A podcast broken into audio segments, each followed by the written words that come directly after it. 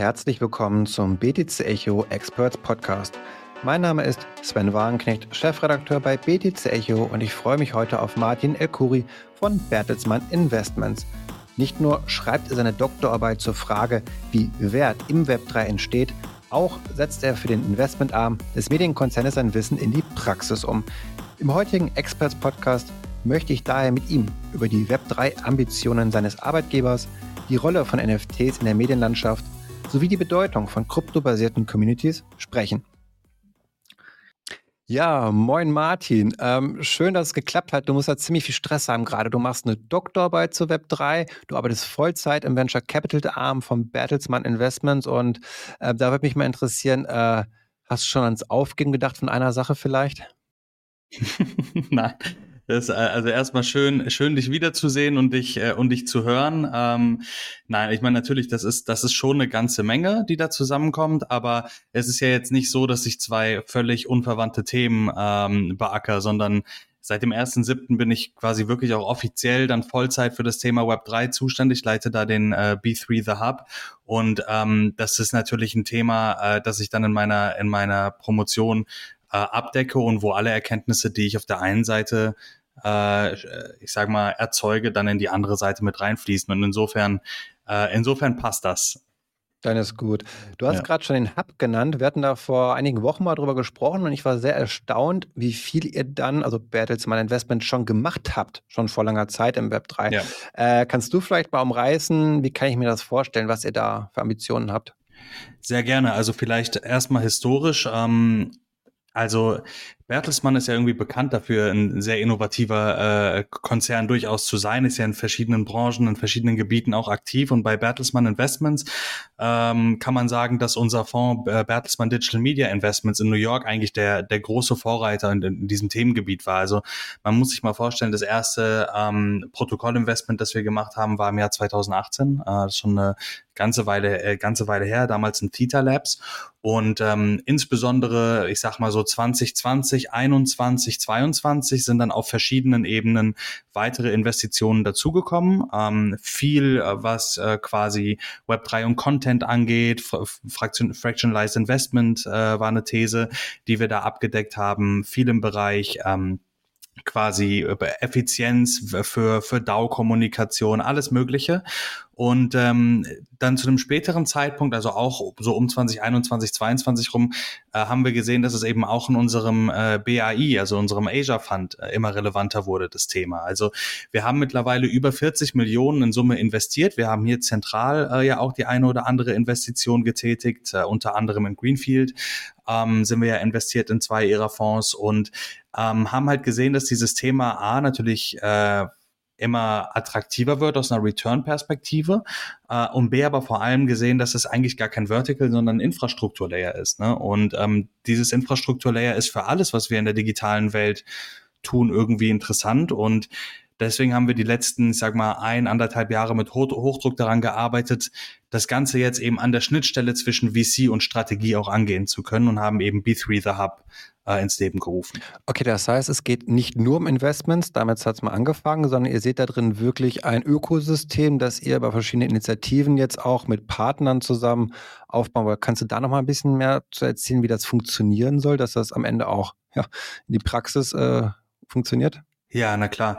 Äh, es ist eine schwere Aufgabe, ne? weil so richtig, ich meine, du hast es ja schon gesagt, ich promoviere zum Thema Value Drivers in Web3. Ich glaube, wenn die klar wären, müsste niemand dazu promovieren. Das heißt, diese ganze Initiative ist irgendwie äh, nach wie vor hochgradig explorativ. Ähm, wir haben das so aufgesetzt, dass wir im Prinzip drei Säulen verfolgen. Die erste Säule nennen wir Fund and Selective Direct Investments. Im Prinzip geht es darum, quasi zu investieren in dem Bereich, wirklich an der, äh, an der Quelle zu sein, zu lernen und zu verstehen, wie Geschäftsmodelle im Web 3 in der Praxis dann auch umgesetzt werden dieses Wissen dann zu übersetzen ähm, und dann in der zweiten Säule, nämlich Education, dafür Sorge zu tragen, dass Entscheidungsträger im Konzern äh, mit den notwendigen Informationen auch versorgt werden und dieses ganze Thema Web 3 sachlich beackern können. Weil Fakt ist, wenn wir uns das anschauen, du weißt das wahrscheinlich besser als jeder andere, die ähm, allgemeine Perception rund um das Thema war sehr, sehr lange negativ und mhm. ähm, war sehr, sehr lange dominiert eigentlich von Negativschlagzeilen, von äh, Rugpulls in der Industrie, von ähm, Pleiten zentralisierter Börsen und wenn man das als Executive natürlich immer wieder sieht, dann stellt sich natürlich dann auch die Frage, was ist denn jetzt hier die Value Proposition für mein Business und was will ich damit zu tun haben? Das heißt, diese zweite Säule ist für uns insofern wichtig, dass wir einen fruchtbaren Boden auch erzeugen möchten, dass überhaupt Web, äh, Web 3 Innovation ähm, betrachtet wird als, äh, als technologische Chance und als, als durchaus auch disruptives Risiko. Und in der dritten Säule, um das Ganze dann perspektivisch auch effizient umsetzen zu wollen, suchen wir natürlich die richtigen Partner. Äh, das sind Protokolle, das sind individuelle Leute, die ähm, einen Track Record haben, erfolgreiche Projekte in diesem neuen Ökosystem aufgebaut zu haben und äh, auch andere Institutionen. Also wir werden jetzt am Mittwoch auch äh, bekannt geben, dass wir mit Munich X, einem neuen Accelerator, der gegründet wird in der Kollabor in Kollaboration mit äh, dem TUM äh, Web3 Research Lab zusammengehen. Und da wollen wir natürlich Sor äh, Sorge tragen, dass wir sehr, sehr früh Innovationen erkennen und dort, wo sie relevant ist, dann aber auch die Türen öffnen in unseren Konzern, ähm, um eben dann diese Geschäftsmodelle anzuwenden. Also es ist wirklich ein Dreiklang, den wir da verfolgen und ähm, das ist eine Reise, die sehr explorativ ist, die aber hoffentlich dann auch irgendwann zeitnah in die Umsetzung äh, gehen kann. Mhm. Du hattest gerade schon vom schwierigen Image gesprochen bei Blockchain. Äh, gerade haben wir nach wie vor ja einen großen Schwerpunkt auf KI. Siehst du das Problem, dass gerade Ressourcen, also Kapital und auch Aufmerksamkeit doch weggezogen werden vom Web 3 nach wie vor in KI dann rein? Ja, ähm, ist eine sehr interessante Fragestellung, mit der ich mich auch schon, schon eine Weile irgendwie intensiver auseinandersetze, weil auf der einen Seite sehe ich das Problem durchaus, auf der anderen Seite ist es ja auch nicht ganz unberechtigt. Ne? Also wenn man sich überlegt, dass äh, die äh, Computing Power, die für Anwendungen im AI-Bereich gebraucht werden, ist dieselbe wie die, die du oder häufig ähnlich wie die, die du letzten Endes dann auch brauchst. Ähm, um, äh, um Web3-Prozesse, Krypto-Prozesse richtig abzubilden. Du äh, hast die Situation, dass dieselben Devs, die äh, dazu in der Lage sind, sich auf den dezentralen Ökosystemen zu bewegen und zu innovieren, diejenigen sind, die nachgefragt werden im AI-Bereich. Und wenn da natürlich irgendwie eine Abwanderung stattfindet, dann äh, kann die Konsequenz oder kann eine Konsequenz daraus sein, dass ähm, entsprechend dann auch das Fortschreiten oder die Weiterentwicklung dieses Web3-Ökosystems ein bisschen langsamer vorangeht. Das heißt, es gibt ein de facto eine de facto Korrelation, das glaube ich schon. Auf der anderen Seite ähm, sehe ich diese beiden Themen aber hochgradig synergetisch und äh, glaube deshalb, dass äh, wir sehr, sehr schnell an einen Punkt kommen, wo ähm, die Aufmerksamkeit auch wieder stärker in Richtung Web3 äh, shiften wird. Und ich würde sogar so weit gehen zu sagen, für uns als, als Konzern, als Corporate VC, äh, ist es eigentlich eine, eine sehr gute Opportunity, weil in dem Moment, wo quasi Kapital aus dem Markt rausfliegt, äh, verschwindet auch sehr, sehr viel, ähm, was irgendwie keine, sag mal, nachhaltige Daseinsberechtigung hat. Und das macht es dann auch für uns deutlich einfacher, ähm, ich sag mal, äh, Noise und, und, und, und, und Sound voneinander zu unterscheiden. Das heißt, in, in dem Sinne ist es jetzt zum, um sich zu fokussieren, um zu verstehen, um zu lernen, ist das eigentlich eine ganz gute Situation. Und wie gesagt, wir, glaube, wir sprechen auch nochmal später darüber. Mhm. Die beiden Themen sind hochgradig synergetisch und gehen in einer, ich sag mal, holistischen Web3-Vision sowieso ineinander einher. Total. Und ja, wenn ich an Bertelsmann denke, dann vor allem an Medien. Da seid ihr der größte Konzern. Und da würde mich interessieren, Web3 und Medien. Ist da ein besonders starker Zusammenhang für dich gegeben oder ist das eher eine Branche, eine Industrie, die eher ja, sich hinten anstellen muss, wenn es um Web3-Anwendungen geht?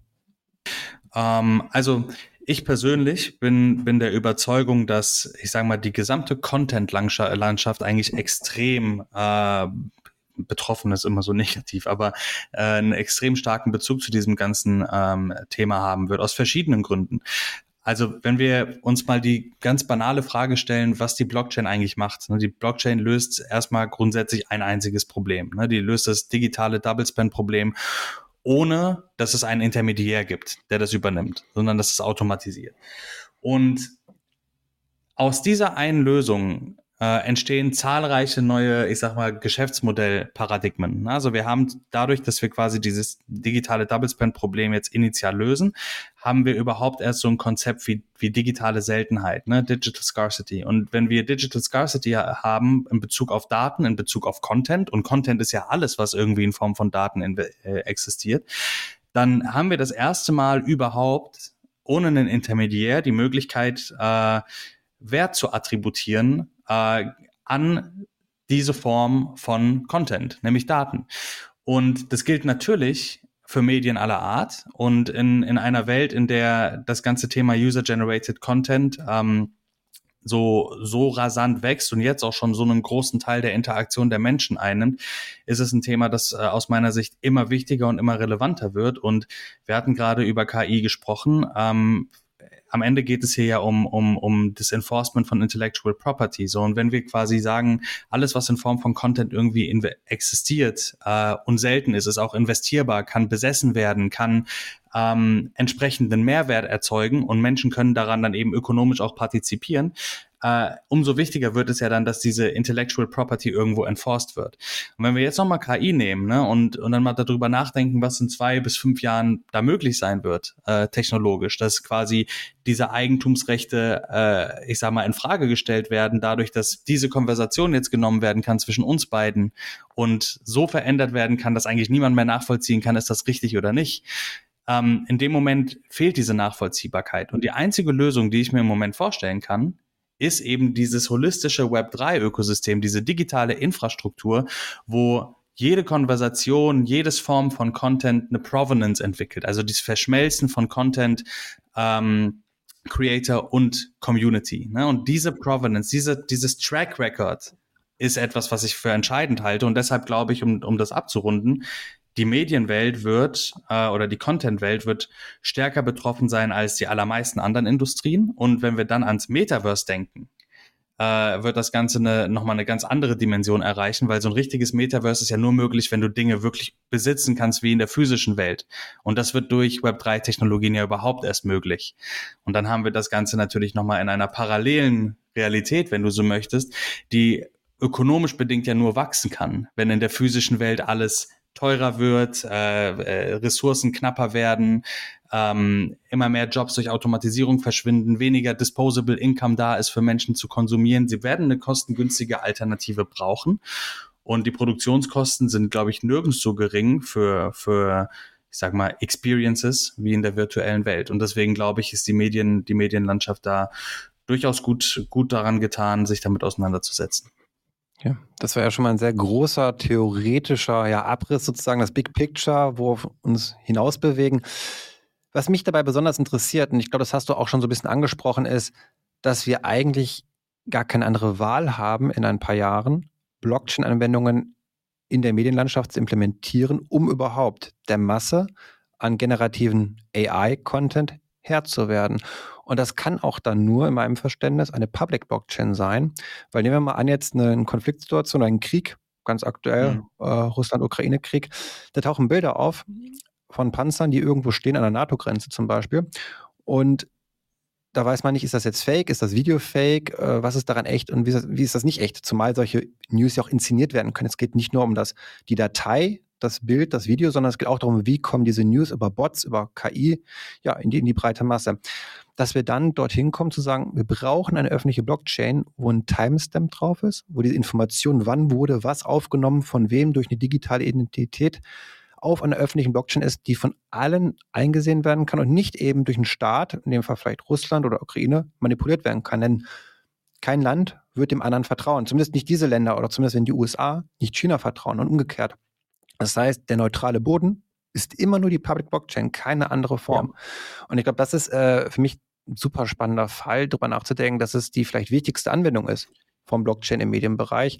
Ähm, weit wichtiger als vielleicht NFTs, die vielleicht in der Praxis gerade oder in der kommerziellen Praxis sehr, sehr ja, publik sind, wo es einige Cases gibt, aber eigentlich das große Ganze ist dann wirklich so ja, wie schaffen wir dann irgendwie die totale Eskalation zu vermeiden? Ja, ich glaube in der in der Wahrnehmung und das ist ja das Interessante. Du sagtest ja gerade äh, NFTs, die dann quasi in der praktischen Wahrnehmung so dominant sind.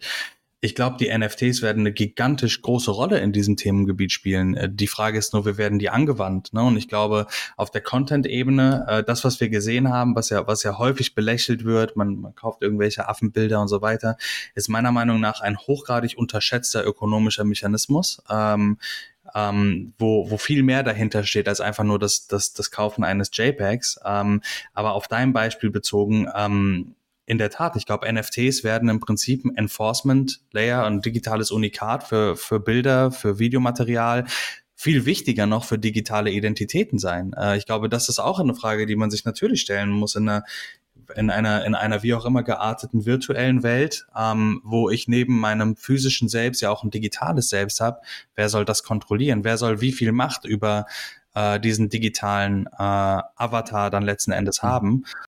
Ich glaube, das ist ein wichtiger Punkt, den du gerade ansprichst ja. mit, es geht nicht immer nur um Geld oder Financial NFTs, sozusagen das NFT hat jetzt den, den Wert, den kann ich auf OpenSea irgendwie handeln, sondern NFTs mehr als das zu verstehen in der Medienbranche von Nachweiszertifikaten, ja, von digitaler Identität. Und dass wir dann irgendwo dahin kommen, dass alle Medien sich verpflichten, wenn sie ein Foto oder ein Video veröffentlichen, dass das eben nur dann zählt, wenn es eben auf einer Blockchain existiert, wenn sozusagen darüber nachgewiesen kann, wo kommt es her, wann wurde es aufgenommen und dass es sonst wir reden ja oft über Kennzeichnungspflicht inzwischen schon, die kommen soll irgendwann dann für KI-Inhalte. Das Ganze aber eben auf dem Blockchain-Level stattfindet. Das ist irgendwie so eine total ja unterschätzte Diskussion, glaube ich. Ja. Auch wenn natürlich das kommerzielle, die NFTs, die Geld kosten, natürlich auch äh, interessant sein können. Absolut. Ähm, ich meine, am Ende muss man, muss man auch da abwarten. Die, die Frage, die sich, glaube ich, stellt, und das beobachten wir natürlich irgendwie so generell im Innovationsbereich auch, wie viel ist technologisch jetzt schon möglich? Ähm, am Ende wird die Frage sein, wie, wie effektiv, effizient und vor allem auch fehlerunabhängig sind die Oracles, die dann diese Real-World-Daten dann quasi einspielen.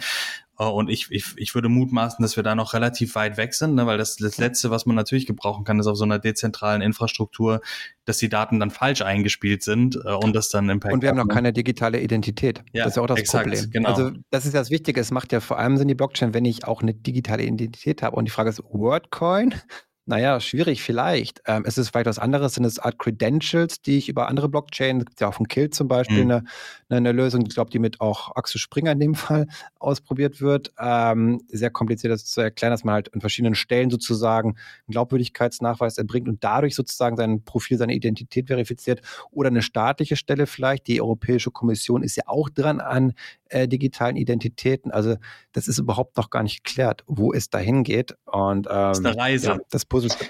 Ja, ist eine, ist eine große Reise. Für, ich glaube, für alle äh, ist es eine große Reise, ähm, für uns auch. Und äh, für uns klar, am Ende, was wir uns anschauen, sind die Geschäftsmodelle. Ne? Aber die Geschäftsmodelle ähm, die beruhen natürlich auf diesem technologischen Fundament. Und du sprichst wichtige Punkte an. Ich glaube, digitale Identitäten werden eine sehr, sehr große Rolle spielen ähm, und tun es ja auch jetzt schon, weil letzten Endes jeder Kauf eines NFTs ist im Prinzip eine Verknüpfung mit einer Community, ist eine Verknüpfung meiner persönlichen Identität mit einer, mit einer Community, mit einer Bewegung, mit einer Idee.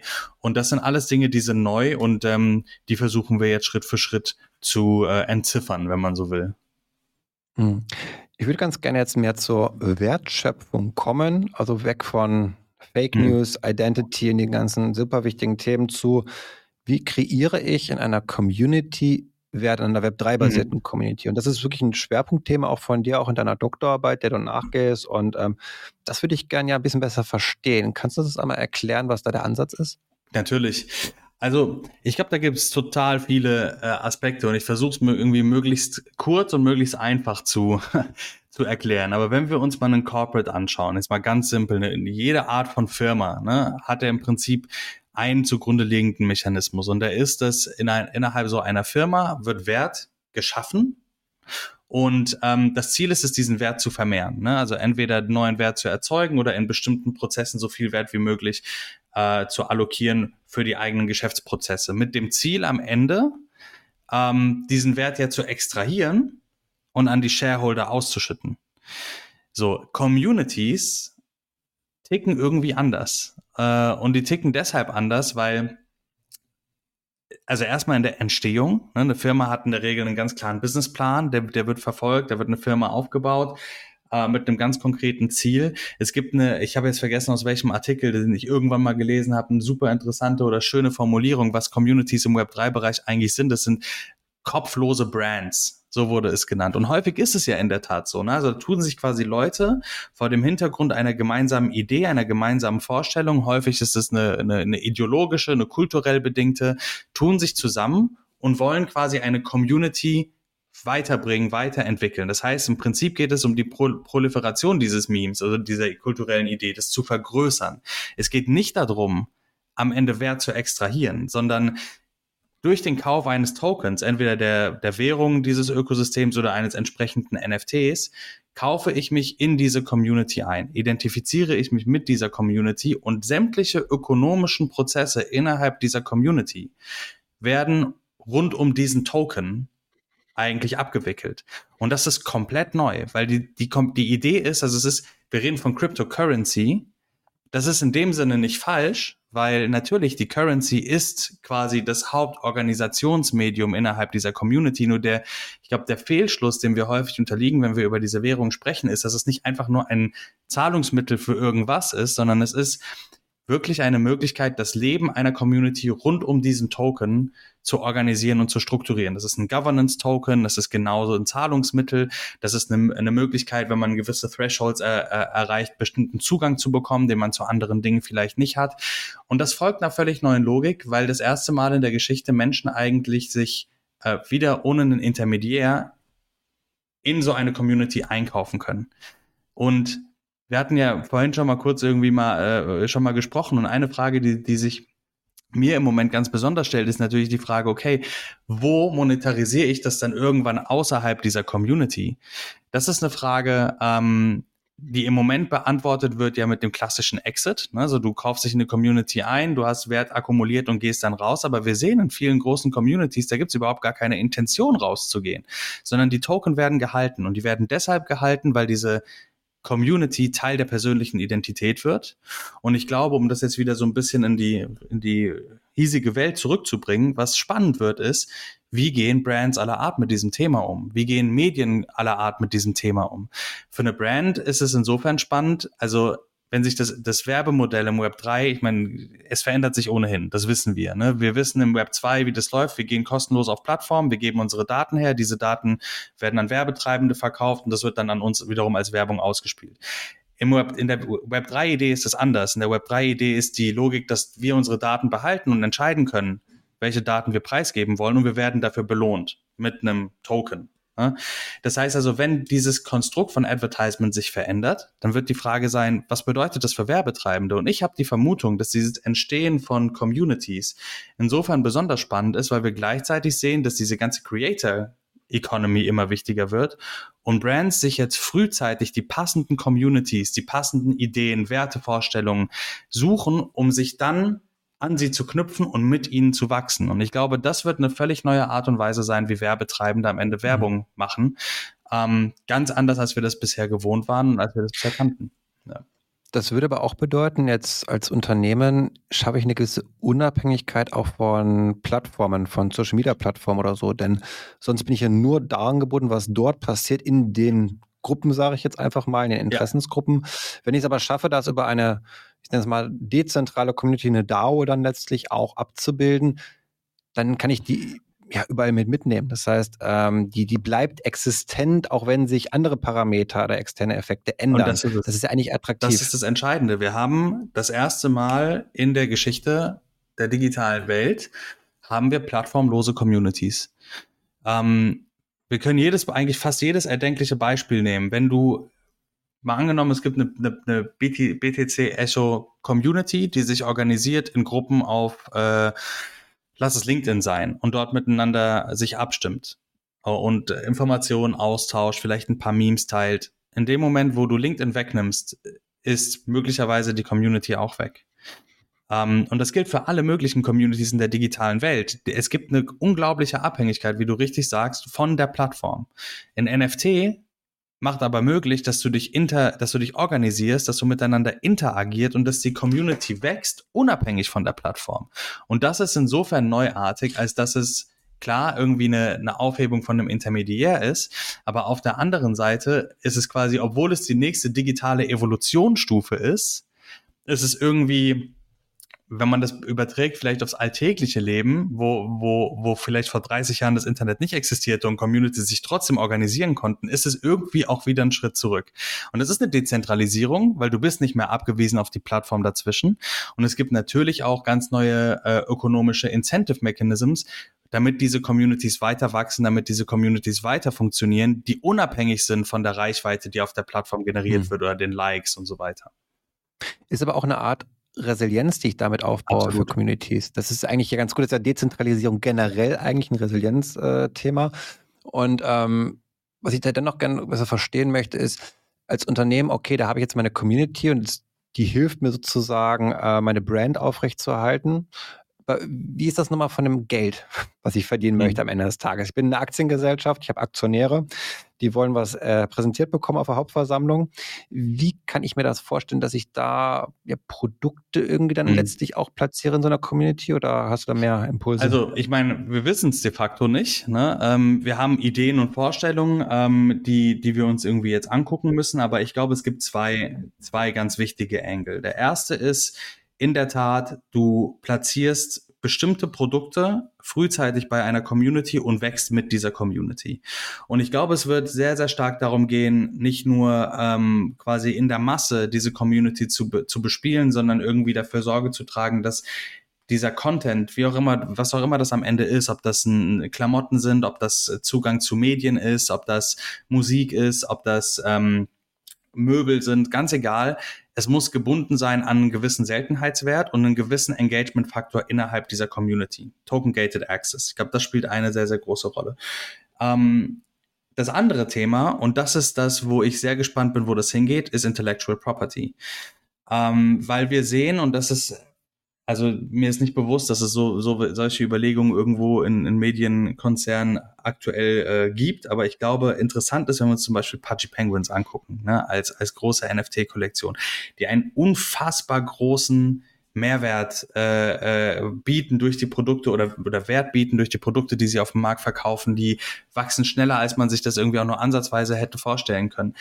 Mit so einem NFT kaufst du ja auch im Prinzip äh, die, die äh, Eigentumsrechte an so einem, an so einem äh, in dem Fall Pinguin.